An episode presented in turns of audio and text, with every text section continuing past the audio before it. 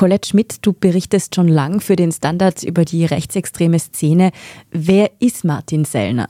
Martin Sellner ist zurzeit einer der führenden Köpfe in der sogenannten Neuen Rechten, die europaweit sich als neu gibt. In Wirklichkeit ist es eine Bewegung, die eine alte Ideologie im neuen Outfit propagiert, schon seit über zehn Jahren, also in Österreich seit über zehn Jahren, sonst in Frankreich noch länger und in Deutschland. Aber Martin Sellner war da relativ bald an der Spitze der identitären Bewegung bemerkbar und hat die eine Zeit lang auch angeführt. Jetzt sagt er von sich selbst, er hat da gar nichts mehr zu tun damit. Man muss dazu sagen, dass die identitäre Bewegung ja in einige Probleme geraten ist. Ihre Symbole sind verboten.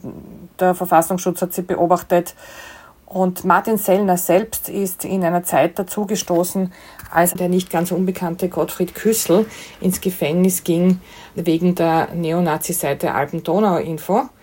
Da war er auch bei Treffen oder wurde in dessen Entourage erblickt, früher mal als sehr junger Mann. Darüber spricht er natürlich nicht gerne über diese Vergangenheit. Und später, als Gottfried Küssel und andere aus seinem Umfeld im Gefängnis saßen, wurde diese neue Rechte mit den äh, jüngeren Rechtsextremisten groß. Und bei der identitären Bewegung war Martin Sellner schon von Anfang an bei den großen Demos eigentlich zu sehen. Dann ist er relativ schnell bekannt geworden, auch in Deutschland.